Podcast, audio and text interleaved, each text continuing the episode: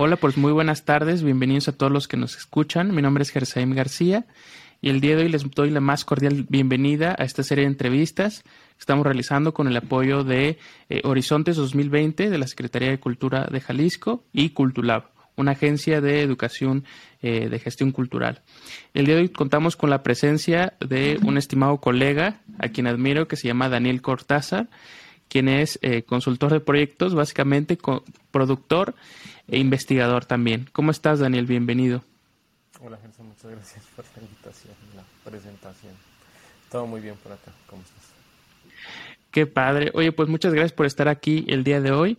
Eh, te cuento que esta serie de entrevistas es un poquito para conocer el trabajo de profesionales de la gestión cultural y eh, vamos a entender un poquito, a desarrollar un poquito a qué te dedicas. Me, la primera pregunta que me gustaría hacerte es, ¿cuál fue tu primer acercamiento al mundo de la gestión cultural? ¿no? ¿En qué momento decides, sabes qué, voy a tomar esta línea, me gusta, voy vamos por eso? Eso ya fue hace tanto tiempo que no tengo ni idea. Este, bueno, yo, yo creo que realmente empezó este trabajo por ahí en el 2006 o 2007 quizás, donde monté una disquera. Eh, digamos que tenía unas facilidades para la para el tema de la producción de discos en ese momento, es decir, todavía consumíamos discos. y mm, tenía una cercanía con varias eh, agrupaciones eh, pues independientes. Entonces en ese año, no me acuerdo si fue 2006 o 2007 honestamente, pero pues por allá, monté una disquera donde el objetivo era producir los discos de bandas eh, de rock alternativo muy enfocado en el hardcore, punk y demás y, pues hacerle toda la gestión de distribución, venta, promoción, bueno, etcétera, etcétera, al producto disco, discográfico. Eh, y ahí empezó este mundo. Fue, hace un rato, oye, qué padre, porque justo me enteré, este, eso más o menos qué edad tenías, estabas estudiando, no estabas estudiando, eh, ¿qué, qué, qué sucedía en ese momento, cuando tenías la disquera? Yo tendría unos 20 años, quizás, 19 o 20 años. Eh, sí, 2007 tenía 20 años. eh, y sí, estaba estudiando. Eh, en ese momento yo estudiaba literatura en Bogotá.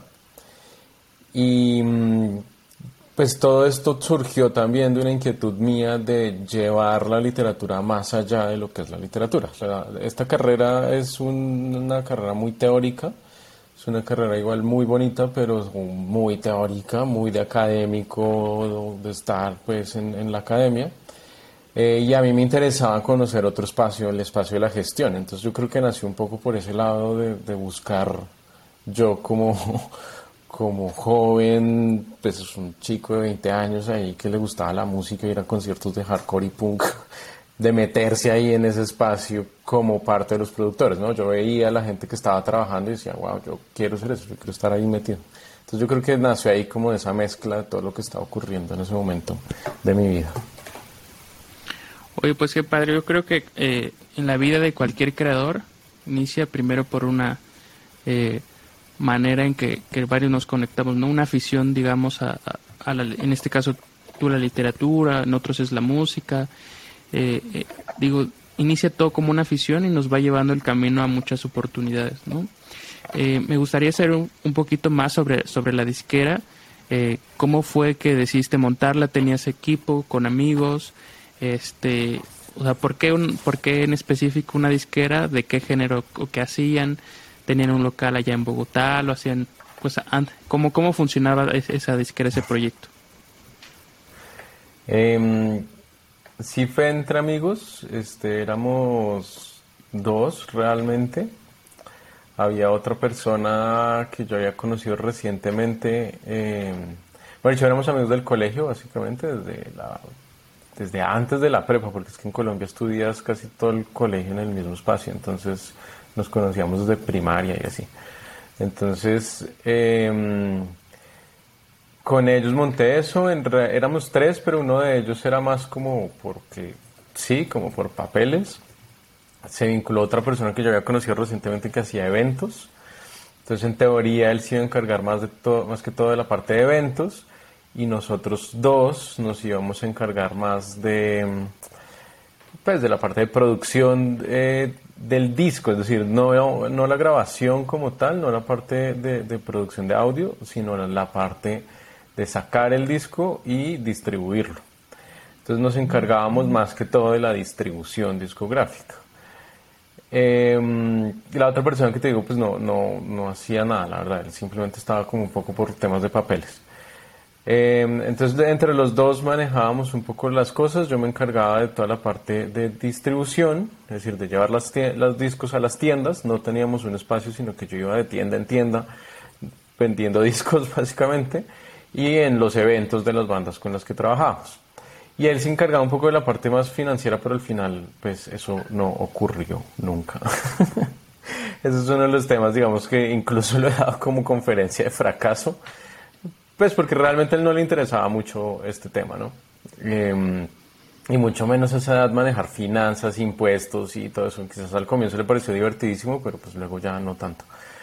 Eh, luego entonces él quiso vincular a un productor, eh, un productor ahí sí de audio, eh, profesor de la universidad donde estudiamos nosotros, em, pero que venía con una propuesta muy diferente. Entonces realmente yo estaba ya muy vinculado con ese espacio, como te decía, del hardcore y el punk trabajaba con bandas relevantes en la escena bogotana en el momento. Eh, la banda de rock industrial pues más importante del momento que era Pornomotora.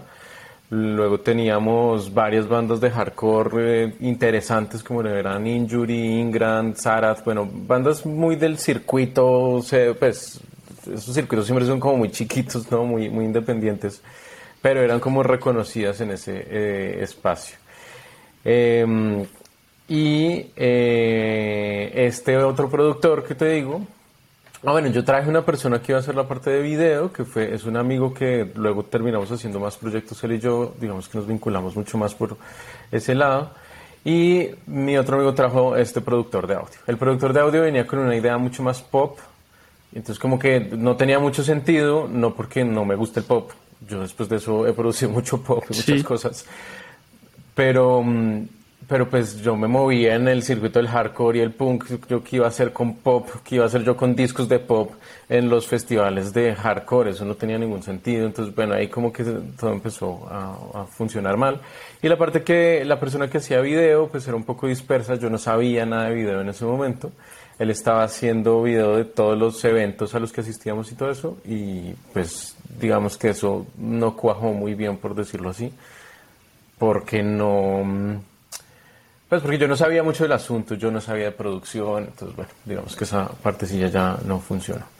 Un poco así funcionó la disquera, el poco tiempo que funcionó, eso fue un año, dos quizás, bueno, algo así. Eso era como el tema de funciones y demás. Oye, pues qué padre que te hayas aventado desde, digamos, desde el, desde el principio y todo ese año de, aprendizajes, o sea, ya muy, eh, digamos, pues sí me gusta esa palabra de aventado porque pues no es algo sencillo, ¿no? Este, no casi nadie se avienta a tener un proyecto de decir, pues vamos a hacer este y lo hagamos, ¿no? Entonces, qué, qué, qué padre. Y de hecho que me, me, me, interesó esto que comentas, que dices que luego compartes este esta parte en, la, en las charlas como, como un fracaso que, que también quería eh, preguntarte sobre eso porque recuerdo que me menciona, bueno, eh, diste, por ejemplo, una fuck up night, ¿no? Este, y hablaste sobre, el tema se me hizo muy interesante, sobre cómo quebrar una disquera, algo así, ¿no? Eh, o cómo, cómo cae una disquera. Entonces me gustaría profundizar eso en esto, que me contaras qué pasó con ese proyecto, este, digamos, así como mal medio chisme, ¿no? Que nos contaras, pues, qué dices en esas charlas, en, en esa charla en la Fuck Up Night, o qué dices en las conferencias, de, de, y siendo muy específicos, como qué no funcionó, este, para que a partir de ahí pues tuvieras en cuenta en más proyectos. Bueno, el chisme pues ya les ya lo conté, el chisme es, ese. Entonces en el Focap Nights yo lo bajo a tres enseñanzas básicas. Eh, la primera es pues el tema de asociatividad. Eh, uno tiene que saber con quién asociarse muy bien. Aquí entonces lo que les conté, mi socio eh, pues no, no tenía ningún interés en este tema. De hecho, em, yo esto lo bajo un poquito más a conocer las motivaciones de las personas con las que estás trabajando, porque esta persona realmente, él estudiaba economía y hoy en día trabaja en bancos o en un banco, bueno, algo así. De hecho, nos peleamos tanto que ya ni volvemos a hablar. Pero eh, esta persona no le interesaba ni cinco estar en estos espacios. Una forma de explicarlo es muy sencilla. Llegó el Rock al Parque, pues que no sé si sabes o si sabe la gente que nos esté escuchando, viendo. Eh, es el festival más grande en Bogotá, eh, el Vive Latino bogotano, y de hecho es tan grande como Rock in Rio. Es, un festival muy grande, es un festival gratuito, es un festival muy importante. Entonces, pues yo conseguí entrar ahí al espacio de, a la tienda, a la carpa de tiendas, digamos. Entonces dije, les dije a él y a la otra persona, al productor que ya se había vinculado, bueno, pues repartámonos tiempos porque pues yo necesito ir a comer y quiero ver algunas bandas y bueno, no puedo estar ahí tres días. Y su respuesta de ambos inmediatamente fue, no, ¿para qué? Pues contratemos a uno de nuestros, de nuestros estudiantes. Y yo me quedé como, pero, a ver, el objetivo es que esta es nuestra empresa. ¿Para qué vamos a contratar a uno de los estudiantes si yo ya soy uno de esos estudiantes? ¿Qué sentido tiene esto? Entonces, lo que quiero decir es que realmente la motivación de ellos no era estar detrás de las bandas, una cuestión ahí como de fanatismo que yo sí tenía eh, pues que obviamente no iba a funcionar, justamente por eso. Entonces, más allá de lo bueno o lo malo que cada quien haya hecho, pues que eso da igual, realmente además estábamos muy pequeños, eh, lo importante es entender las motivaciones de estas personas. Y luego de ahí, pues ya hay unas, unos temas más importantes, el tema de conceptualización del proyecto, yo siento que eso se fue perdiendo un poco en el camino, a pesar de que era una disquera de rock independiente, no estaba tan claro el tema hardcore y punk realmente. Yo hoy en día lo entiendo así, pero realmente en ese momento no estaba tan claro que iba a ser una disquera totalmente vinculada al hardcore y al punk. Y el tercero, pues es ya la estructuración de funciones, que quedó muy claro desde el comienzo, que fue algo que no se hizo. Eh, y al final terminé haciendo todo yo, eh, porque no quedó claro, tú te encargas de esto, tú te encargas de esto y tú de esto. Hoy en día yo lo propongo de otra manera, ¿no? Yo no digo que tiene que ser eh, cargos cerrados como la administración tradicional, sino funciones claras que no necesariamente están vinculadas a cargos. Y esas funciones ayudan a entender mucho mejor las relaciones entre las personas. Y bueno, eso ya es un cuento más largo, pero un poco por eso no funcionó y así un poco está estructurada la, la conferencia del Focus Nights. Órale, qué padre que, que pues el objetivo de este tipo de espacios como el Focus Nights es pues, entender de algo que quizá no, no funcionó como uno esperaba, pero tomar el aprendizaje y compartirlo, ¿no? Entonces, que, que para que tengas una, pues ya la charla está estructurada y los puntos sobre eso.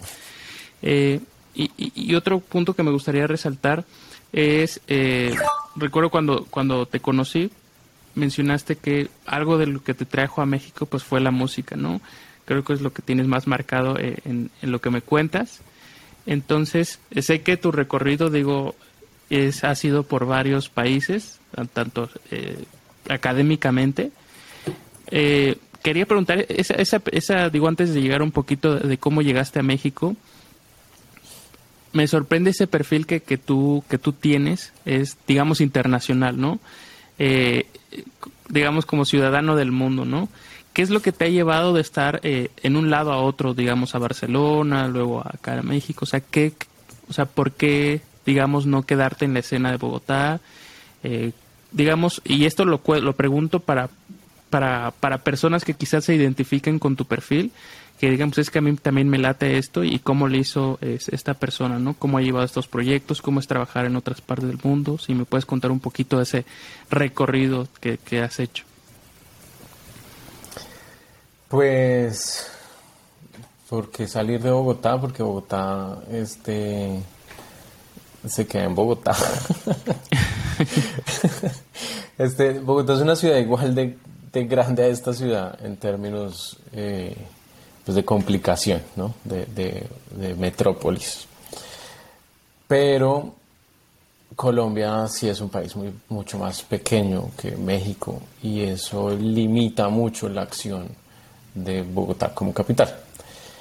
Eh, si pensamos esto entonces en términos ya eh, prácticos de aprendizaje, de líneas de aprendizaje, por decirlo así, para mí era muy difícil en el momento en que ya empecé a hacer producción audiovisual y empecé a hacer gestión de verdad.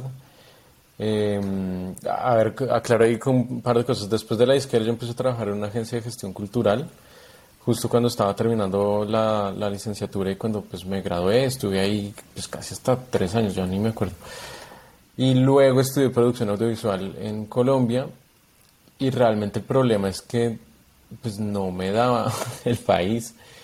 También es que este tema de la gestión o de la administración de las artes es un tema pues muy nuevo allá, realmente, a pesar de que parezca que Colombia es un país que mm, con una muy buena gestión cultural, realmente es un tema desde la teoría y desde la academia muy nuevo.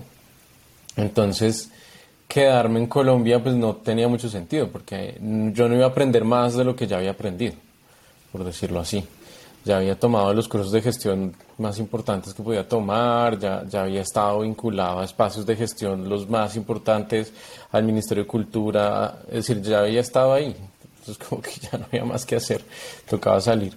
Por eso termino en España. Yo primero analizo el tema de, de Londres en el King's College, que tiene una maestría en, en industrias creativas muy interesante. Sí, es una maestría muy interesante muy funcionalista para mi gusto, honestamente, pero es pues de los más importantes. Reviso ahí el tema de Australia y Canadá. En Canadá está el otro que es más importante, que es el Master in International Arts Management, algo así, em, que es muy importante. Eh, y pues en Australia hay un montón de cursos y maestrías por el estilo. Pero termino en España pues por un tema coyuntural realmente yo creo que apliqué a varios y pasé allá y pues ya me fui para allá también por un tema de precios, ¿no? Es decir, vivir en Londres, Canadá, Australia es mucho más caro que en Barcelona. Vivir en Barcelona es casi igual de caro que vivir acá en Ciudad de México, entonces no era tan grave el asunto. Tenía que conseguir el pasaje y casi que el resto vivía más o menos con lo mismo con lo que yo vivía en Bogotá. Entonces, ¿cómo es trabajar en estos diferentes espacios. Y, por pues, ejemplo, cuando pensaste en España, no, este, no sé si por ahí viste a Fundación Carolina, si aplicaste. No me aplicaba por ser Barcelona. Eh, mm. Fundación Carolina solo tiene temas en, en, Madrid, creo que tiene algo en el País Vasco, no estoy seguro, y en Galicia. Pero en Barcelona no tenía nada. Entonces, esta maestría específicamente que yo hice, pues no tenía cómo cubrirla. Entonces, pues bueno, España es un espacio pues, con mucha, mucha gestión cultural. Se puede hacer mucho, pero, pero no, deja de ser latino por allá, por, términos muy rápidos. Por eso regreso a Bogotá. Y bueno, digamos que... ¿Y, y cómo viste este primer choque pues cultural de, de, la escena colombiana a la escena española? ¿Qué, ¿Qué diferencias puedes compartirnos en términos de gestión cultural? Pues a ver, es que digamos que España está muy organizado en ese sentido, pero al mismo tiempo Cataluña es un espacio muy eh, pues rebelde realmente, siempre está en un tema de resistencia con la cultura eh, de Castilla, entonces eh, es muy interesante ver cómo lo que está gestionado dentro de Barcelona está muy pensado en la generación de cultura catalana. Entonces, realmente lo que ocurre en Cataluña específicamente es que es una protección de la, de la catalanidad, casi que lo llaman ellos allá, em, que es muy importante, ¿no? porque ellos están muy basados en la protección de lo que es la cultura catalana. Incluso la inversión que hace eh, la provincia de Cataluña, el, gobierno catalán, eh, tiene puntajes siempre y cuando se promueva la cultura catalana. Entonces, para poder acceder a los recursos eh, del gobierno, tienen unos puntajes donde está, por ejemplo, el personal técnico, el personal artístico tiene que ser de Cataluña, los temas tienen que tratar sobre, sobre Cataluña, el idioma si está en catalán le da puntos, bueno, etcétera, etcétera. Hay un tema de protección muy fuerte, algo que no funciona del todo así en Colombia. Aquí funciona un poco así, pero es un poco más informal, aquí no está tan formalizado.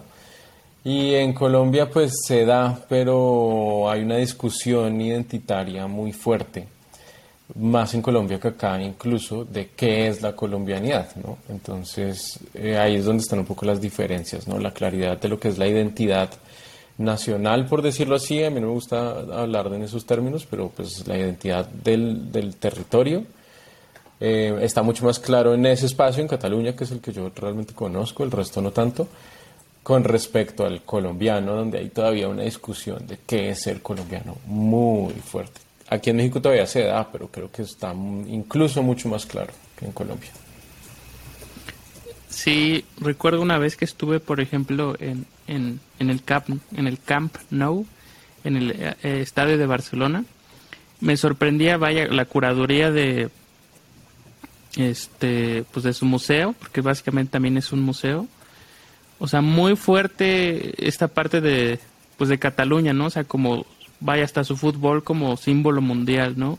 Y recuerdo que, vaya, en, todas las eh, presentaciones que hacían, pues hablaban mucho de cómo el deporte eh, daba identidad a, todo un país, a toda una región, ¿no? Que es Cataluña, ¿no?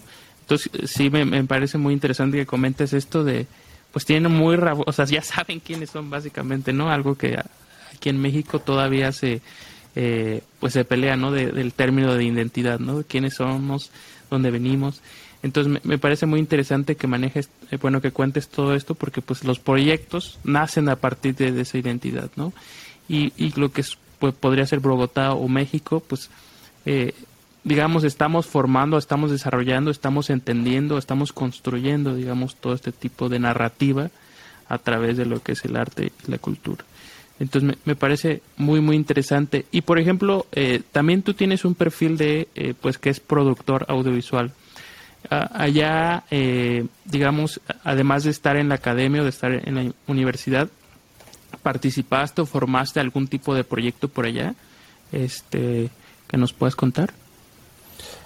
Bueno, sí, no, pero es decir, no estuve en ningún proyecto oficialmente, trabajé en una distribuidora de vinos orgánicos y hacía todas las comunicaciones, pero pues hacía todo yo, entonces no tenía equipo como para decir cómo, cómo se trabaja con catalanes, no, no me queda tan claro. Vas a decir en catalán. Supongo que, eh, bueno, no sé si en ese momento que estuviste te pedían el, el idioma o en digamos, catalán o algún tipo de nivel? Sí, el básico. Lo que pasa es que el catalán es muy fácil realmente de hablar. Entonces, lo piden más como por, por cumplir un requisito, pero no, no es que lo evalúen así como, como tienes que hablar perfecto. No, pues como que ahí se va pegando un poquito el, idioma. Sí. Oye, y, y por ejemplo, ¿cuál es la opinión que cuando platicabas con, gente de España, ¿cuál es la opinión que tienen eh, en cuanto a la gestión cultural que se maneja, por ejemplo, en Latinoamérica? No sé si tuviste algún tipo de conversación como allá. Pues es que, a ver, digamos que volviendo un poco a ese tema de la identidad, siento yo que más que una discusión, no es que les interese para nada, la verdad. Hay muy poca gente que le interesa justamente porque tienen todo como muy armado. Y eso, digamos que es bueno porque el, esquema funciona, pero al mismo tiempo es malo porque es muy cerrado. Entonces justamente esta discusión que tú estás, digamos, como tratando de indagar, no se da simplemente porque, porque ellos no se salen de su esquema. Sí conozco varias personas que trabajan en coproducción con Colombia, especialmente, creo que algo hacen en México, pero no estoy seguro y estas personas, de hecho, se quejaban mucho de la gestión en, Latinoamérica. Pero al mismo tiempo su queja viene de una incomprensión total de cómo funcionamos en Latinoamérica. Y esa discusión de qué es la identidad, de todas maneras, es muy importante porque nos permite em, estar construyendo identidad todo el tiempo, algo que ellos no pueden hacer. Y entonces, en ese sentido, nosotros podemos proponer esquemas de producción diferentes, nuevos, em, incluso más independientes que lo que ellos tienen y que a ellos se les dificulta muchísimo lograr Eh, entonces las discusiones a veces siento yo como que se quedan ahí en un plano pues que no va para ningún lado. Esa es un poco mi, mi opinión al respecto. Siento que se quedan en todo tiene que ser como ellos lo hacen y punto. Si no se hace como ellos lo hacen, está mal. Y pues no necesariamente, porque aquí hay esquemas de producción que son muy buenos y muy novedosos sin necesidad de entrar en esas medidas, digamos, tan estrictas y tan cerradas de lo que ellos tienen. Ok, digo que bueno que lo cuentes porque, eh, pues digamos, en México se, se platica y se habla y se estudia mucho de cómo es la, pues la escena y la producción en tanto en España como en Colombia, ¿no? Es, digamos, este, hay mucho tipo de estudios respecto a eso. Entonces, qué, qué, qué padre que, cuentes cómo, cómo, cómo piensan de allá para acá. este, y, y de, de España, haces un máster en España, en Barcelona, te vienes a un doctorado eh, en la Ciudad de México, en la UAM Xochimilco.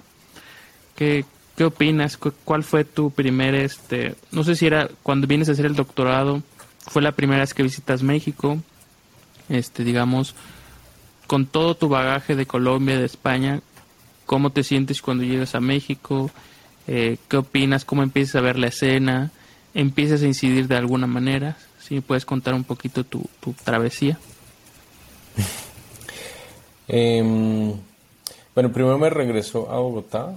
Allá trabajo cuatro años en universidades colombianas dando pues, clases de emprendimiento creativo.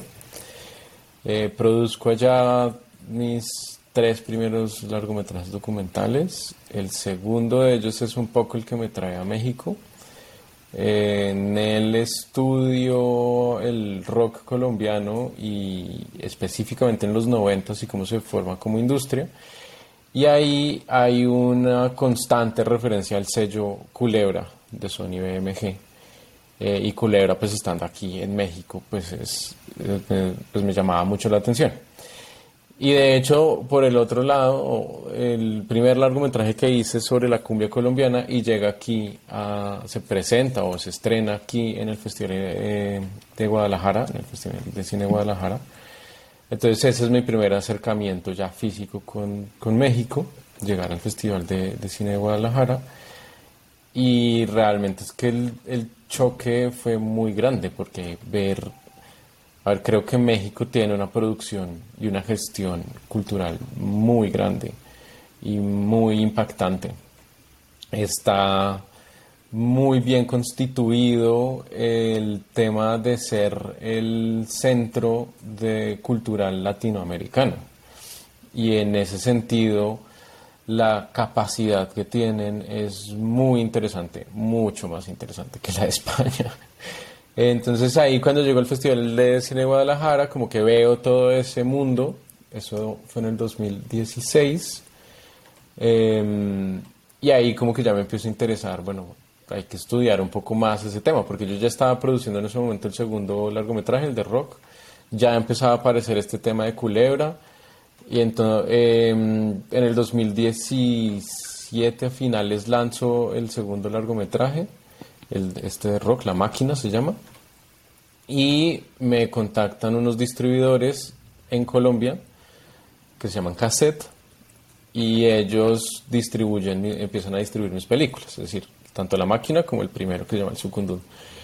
Y eh, ellos son realmente mexicanos, decir, la, la, empresa es mexicana, eh, y pues ya hay una cercanía gigante con México. Lo primero que hago entonces al llegar a México al doctorado, que es 2018, es eh, pues buscar a los de cassette, obviamente. Eh, pues no era difícil, pues yo ya trabajaba con ellos, eran mis distribuidores. Entonces, pues entrar a la oficina fue muy fácil. De hecho, yo tenía que venir a traerles varios insumos digitales y cosas que tenía que traerles de la película. Eh, y pues ahí, digamos, empiezo a generar relaciones con ellos. Eso por un lado, el, digamos, el más formal. Hoy en día eso está como más establecido. Nosotros seguimos trabajando juntos. Ellos siguen distribuyendo la, tercera película con el disco la tercera película, lo distribuyen por completo ellos. Eh, en el podcast que yo hago, que grabo, pues aparece el director de la de, de cassette que se llama Paco Arrigada. Eh, y por el otro lado empiezo a buscar el mundo más independiente, a ver cómo funciona. Y ahí termino vinculándome con colombianos, curiosamente, que viven acá en México. Y ahí empiezo a conocer un poco más la producción independiente colombiana, eh, específicamente en la música y en eh, lo que hacen realmente los músicos colombianos para venir a tocar en México. Y pues ahí estaba como acompañándolos. Realmente yo aquí estoy más en el lado investigativo, académico. Em, apoyo mucho estos procesos desde un punto de vista más de consultoría, eh, pero ya la producción como que se ha vuelto muy, muy mía, muy en mi espacio, eh, tratando de contar todos este, tipo de investigaciones que he logrado. Incluso lo que estoy haciendo con cassette va muy por ese lado. Ahorita también estoy siguiendo las bandas principales de cassette eh, y todo eso pues termina siendo como producción mía, que a ellos les aporta, pero a mí me sirve como productor totalmente independiente. Entonces, bueno, ahí va, ahí como que ha evolucionado el tema de México desde que llegué, como que ahí se ha ido consolidando de a poquitos. Oye, qué, qué, padre que es, pues has estado muy movido en todos lados, ¿no? Y, yo creo que es la primera pregunta que, que me gustaría hacer, o bueno, otra pregunta que me gustaría hacerte es, pues cómo gestionas tu tiempo, eh, pues con, digamos, todos tus grados académicos, más tus producciones personales, más pues dar charlas en, universidades, más este, este tipo de proyectos a los que trabajas con terceros. ¿Cómo le haces, no? Digamos, este, para gestionar todo tu tiempo o todo tu, vaya, toda tu mente en todo esto. Uy, pues no sé. Yo también me lo pregunto. Este, no, pues trato como de tener ordenados los proyectos. Yo trate, trato de dividir mi esquema productivo en tres. Uno es el mundo académico, em, el otro es el mundo de la producción creativa y el otro es el mundo de la consultoría. Entonces trato de tener claros esos tres, trato de tener claro si tengo un cliente en uno de los espacios, en qué espacio está, como para que no se vayan traslapando. Y eso implica también saber las relaciones con las personas por dónde van, ¿no? Si es más del mundo creativo, pues trabajo el mundo creativo, si es más del mundo académico, trabajo más el mundo académico. Y así como que logro tener tiempo para todo y, pues bueno, tener un calendario así súper estricto. Sí, y qué bueno que, mencionas eh, esto de seccionar porque pues son distintas facetas, ¿no? Las de trabajo, tanto pues la manera en que, que se platica todo esto, digamos, si estuviéramos eh, platicando, estamos, estuviéramos en un foro pues universitario, se hablaría de una manera y acá estamos platicando de otra, ¿no? Entonces, qué padre que pues, tienes esas facetas. Es bueno estar intercambiando, ¿no? No quitarlas, sí, una sobre la otra, sino tomar el rol distinto en cada una. Eh, pues Exacto. Eh, otro tema que me gustaría tocar es un poquito eh, tu trabajo como consultor, digamos. Eh, tienes estas dos visiones, ¿no? La parte académica, la parte de producción y la parte de consultoría. Y en esta mencionas que, bueno, has dado charlas, has dado talleres para universidades tanto en México como en Colombia, supongo también en España. y me gustaría, hay un tema que tú te has especializado, ¿no? Que cuando nos conocimos, pues fue el tema básicamente que trabajas como investigador, entonces me gustaría un poquito que me platicaras esto de pues, qué son los hacks para creativos, qué son tus estudios de organización en, en, este en perdón, organizaciones culturales, entonces si puedes platicar un poquito sobre un preámbulo de, de qué es lo que estás trabajando, cómo los estás desarrollando, dónde los has presentado, etcétera. Eh, bueno, a ver, la parte académica, entonces está totalmente ligada al doctorado en este momento. Eh, pues yo estoy haciendo el doctorado en estudios organizacionales en la UAM Iztapalapa.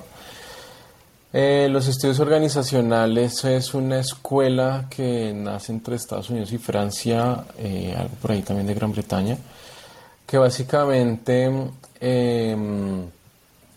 rebaten un poco el tema de la administración científica, ¿no? Y, esa administración así esquemática y cerrada. donde básicamente, para no alargar el tema, pues está todo el tema del Fordismo, ¿no? Como la línea de producción. Entonces debaten sobre esto y dicen, pues esto realmente no funciona así, la sociedad no funciona así y las organizaciones es donde podemos ver esto. Entonces yo tomo todos esos temas, los llevo al arte y a la cultura y trato de entender cómo ocurre eso en el mundo del arte.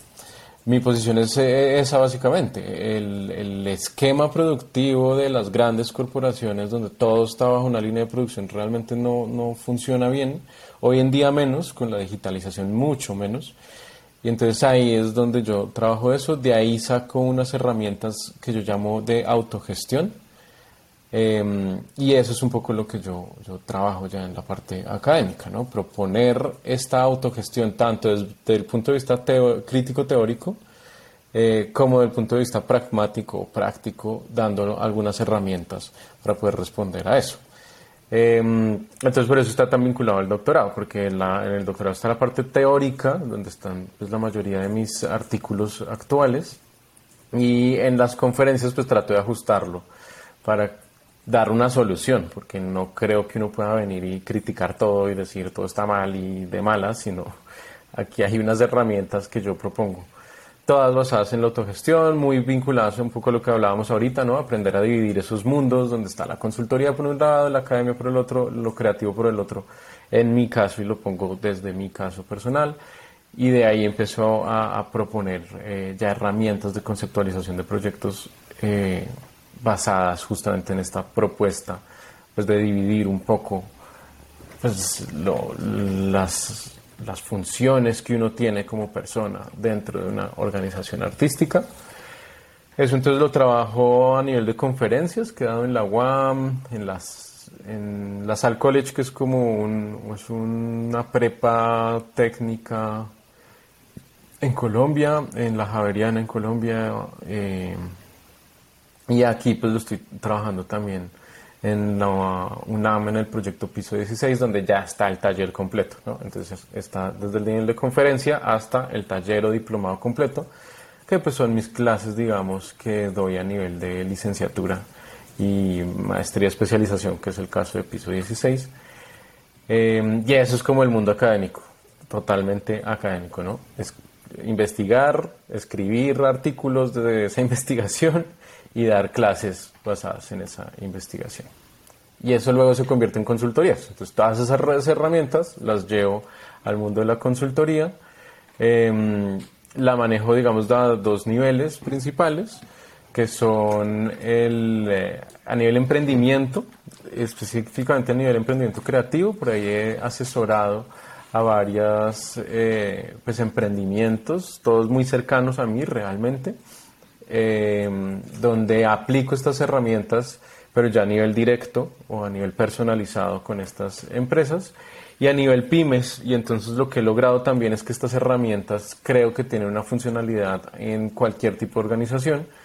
Y lo que estoy haciendo ahora, em, o lo que estamos haciendo ahorita en mi empresa, en el Chorro, ahora, es aplicar todas estas herramientas a nivel pues corporativo, ahí sí, pero corporativo nivel pyme, para que los empleados de las empresas tengan herramientas de autogestión también que les eh, permitan pues hacer el intraemprendimiento, por decirlo así, pero que realmente el punto va más enfocado a darle herramientas de bienestar social a las empresas, a las pymes, para que apoyen a sus empleados a gestionar mejor, pues ya sea su dinero, su tiempo, sus propios proyectos personales, eh, para que, pues, digamos, funcionen ahí economías pequeñas en esos espacios de las pymes que pues son como una comunidad o, en sí misma, ¿no?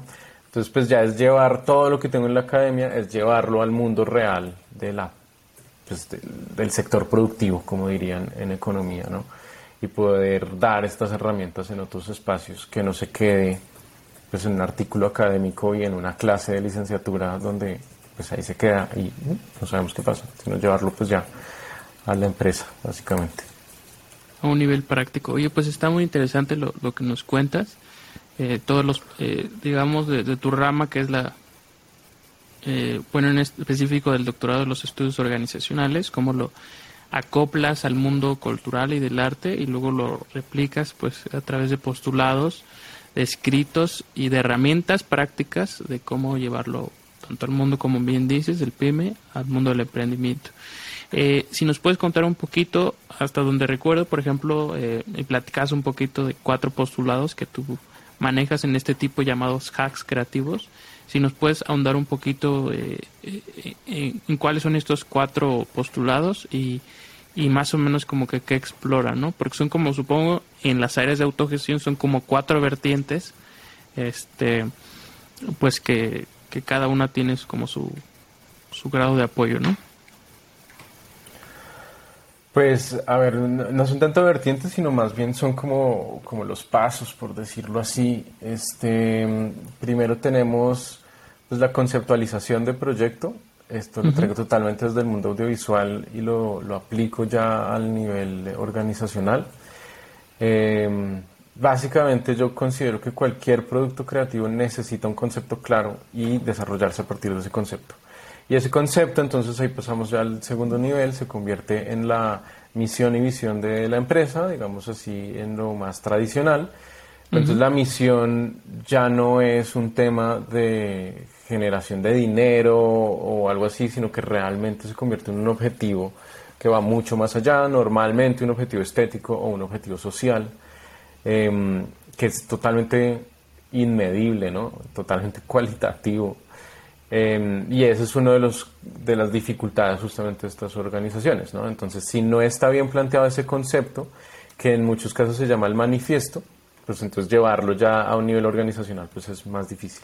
Y de ahí pues trabajamos lo de la visión y todo eso, que son las herramientas clásicas de planeación estratégica, que es pues ya la siguiente parte, hacer la planeación estratégica, que esto sí es como lo más tradicional posible. Y finalmente llegamos a algo que hoy en día estoy planteando como una... Mm, eh, a ver, digamos que lo planteo desde dos puntos de vista, y ahí sí pueden ser, digamos, ahí sí de pronto podrían ser vertientes. Uno es la mm, em, estructuración horizontal, donde por un lado planteo todo esto que acabamos de ver, tiene que tener una estructura de funciones y roles dentro de la organización de las personas que van a, trabajar en el proyecto o vincularse en el proyecto de la manera más horizontal posible, no por un tema de eliminar jerarquías, porque pues no creo que eso realmente pase, sino por entender que las funciones se cruzan mucho entre un lado y otro. Eh, y que no necesariamente la persona que está haciendo la dirección, por ejemplo, de la empresa, solo hace dirección. A veces tiene que bajar a otro tipo de roles y así como que tiene que estar cruzándose constantemente. Y eso entonces lo llevo al modelo de autogestión, que es esto que hablábamos antes, ¿no? Tener diferentes em, ingresos, por decirlo así, que en la administración más tradicional entonces llamarían la diversificación. Pero en este caso no es del todo diversificación porque no es que la empresa tenga diferentes modelos de negocio, sino que además de eso tenemos que tener diferentes performatividades. Y entonces ahí yo lo llamo la columna performativa en vez de, diversificación. Entonces esas son las dos vertientes. Una es la columna performativa y la otra es el modelo de estructuración horizontal. Normalmente se cruzan mucho. Eso viene de una teoría de una alemana que trabaja en Gran Bretaña que se llama Ruth Eichhoff y que propone una cosa que se llama la transorganizacionalidad, donde dice que los artistas estamos todo, constantemente pasando de organización en organización. Entonces, esto lo que hace es que, por ejemplo, en el nivel consultoría, yo soy como un consultor externo, pero pertenezco a esas organizaciones donde doy consultoría. En el nivel académico soy un profesor más y ya, simplemente soy un empleado de una universidad. Pero en el nivel productivo soy el productor, el dueño de la empresa, entonces todo el tiempo estoy pasando de organización en organización, nunca estoy en un solo espacio. Em, y para eso hay que entender esta estructuración horizontal y este modelo de performatividad. Em, pues de la columna performativa que yo propongo. Entonces esos son un poco los, los cuatro niveles que se manejan en los cursos de gestión. Ya pues obviamente ahí en los cursos se ahonda por completo en todas estas teorías y herramientas. Eh, pero sí, un poco creo que por ahí van los cuatro niveles. Órale, pues qué interesante. Eh, y esto que, pues qué interesante cómo lo manejas. Y es un, vaya como el ciclo completo, ¿no? De todo el proceso de, un emprendedor. Y creo que eh, pues lo, lo conoces bastante bien desde la parte de producción, desde proyectos personales, desde proyectos de terceros, desde, o sea, vaya, tienes un perfil muy completo Entonces, qué interesante que eh, postules todos este tipo de, herramientas. Recuerdo uno eh, que me, me, platicabas un poquito de las finanzas transmedia. Eh, me llamó mucho la atención que cuál es la diferencia de otro tipo de, finanzas. Si nos puedes platicar un poquito cómo, cómo, y cómo se aplican a este tipo de conocimiento. Claro, entonces el siguiente paso de todo lo que acabo de decir sería entender cómo financiar un proyecto creativo. Eh, yo esto de, de las finanzas transmedia lo saqué de la producción transmedia del audiovisual. Básicamente, pues, que es el transmedia? Es contar una historia en diferentes plataformas. No es que la misma historia está en diferentes plataformas, sino que la historia se complementa a través de diferentes plataformas. Entonces, digamos, yo en una película cuento una historia, luego en la serie web amplío esa historia y luego en un libro cuento otra parte de la historia. Eh, pues esto hoy en día se hace en prácticamente todo. Pero entonces, ¿qué me pasó a mí en la práctica? Con la última película que hicimos, que se llama Agua Sagrada, em, la película se pagó a sí misma con la venta de un cortometraje que, digamos, puede ser el resumen de la película. Em, eso nos pagó la producción, pero solamente la producción, no generó ningún tipo de ganancias. Eh, el libro se produjo gracias a la película, porque pues éramos un equipo de producción grabando en montañas en Colombia entonces, pues todos éramos pues, fotógrafos de, que nos gusta la fotografía porque todos hacemos audiovisual. Entonces había un montón de fotos de la montaña o de las montañas donde estábamos. Eh, entonces le pedí las fotos a todo el mundo y yo armé un libro con eso. Digamos que no nos costó nada, pero el libro se vendió más que la película. El libro lo pudimos vender a nivel corporativo eh, y entonces eso que me mostró, pues que realmente uno, este, este esquema de tener una diversificación, como lo decía antes, o una columna, columna performativa clara, le permite a un proyecto recibir ingresos por un lado para producir otras cosas. En este caso siempre lo explico con algo sagrada, que es el más claro. Es una película que se produce con los ingresos de un cortometraje y que genera ganancias a través de un libro. Y que luego genera promoción a través de una serie web. Y además genera ingresos para los músicos que hicieron un disco con los sonidos de la montaña. Entonces yo pasé todos los sonidos a varios músicos, ellos hicieron sus canciones, yo no les pedí derechos de eso, pero yo me encargo de la distribución del disco y eso le genera ingresos a ellos. ¿Qué me genera a mí? Pues promoción para mi proyecto. Entonces un poco por ahí va ese tema de la financiación transmedia. Está muy ligado a todos los temas que dije antes. Órale, eh, creo que queda muy claro y creo que en alguna charla por ahí también escuché un poquito de una compañía de teatro de que se financiaba de, manera eh, pues básicamente similar de a través de los talleres financiaban una obra una producción financia otra entonces como que va ligada todo no es como la diversificación eh, que esto que platicas Oye, pues muy interesante. La verdad este, estaría padre que en un taller pues compartieras todo este tipo de herramientas y, y, las personas que nos estén escuchando, igual si nos pueden eh, ir escribiendo, si les gustaría conocer un poquito de esto de manera más práctica y pues también seguir tu trabajo, ¿no? Eh, si tienes eh, redes sociales y nos las puedes compartir, este, de manera personal, de manera con tu empresa, si, si quieres compartirlas por acá. Sí, pues este, mm, elchorro.com.co, el chorro como el chorro de agua, así, tal cual elchorro.com.co de Colombia. Ahí está absolutamente todo. Eh, igual en redes nos encuentran como el chorro co. Em, y a mí me encuentran como de Corts con Z. C-O-R-T-Z. D-E-C-O-R-T-Z. Ese es como mi perfil personal, donde publico más la parte investigativa, digamos que está más ligado a lo investigativo en perfil personal y todo lo creativo, consultoría y demás, todo está en el chorro. Pues es mi empresa. Oye, pues qué padre, quien gusta explorar y puede encontrar pues todo esto que platica Daniel, pues un poquito de más recorrido eh, de sus proyectos. Y me queda la duda, ¿por qué el chorro? el nombre. ¿Por qué el chorro? Yo monté el chorro en el 2000 12 o 13, no, 12, 2012. Wash ya, 10 años. Em, yo estaba buscando un nombre que me permitiera eh, hacer sentir como el fluir, digamos, como, como abrir una llave de agua y que fluyera todo lo que puede salir de esa llave. Porque yo tenía claro desde ese momento que no iba a ser una productora exclusivamente de eh, cine de ficción, que era lo que yo estaba produciendo en ese momento. Eh, sino que iba a poder hacer más cosas. Yo ya estaba trabajando en documental, entonces tenía por un lado los documentales y por el otro lado el, tema de ficción y ya tenía por ahí un par de clientes em, pues en temas de comunicación. Entonces yo necesitaba algo que dijera que de aquí salen muchas cosas y aquí se pueden hacer muchas cosas. Entonces em, eh, me ayudó una amiga em, planner eh, publicitaria que trabaja, ha trabajado en agencia de publicidad pues, toda su vida y entonces yo le decía, bueno, ¿cómo trabajamos esto? Y yo me ayudó a conceptualizar el nombre. Entonces cuando le dije todo esto me dijo, no, pues el chorro. Yo, perfecto, el chorro me encanta, porque además la CH es una letra que me gusta muchísimo porque alude a la construcción identitaria de lo latino. La mayoría de palabras muy latinas son, están con CH.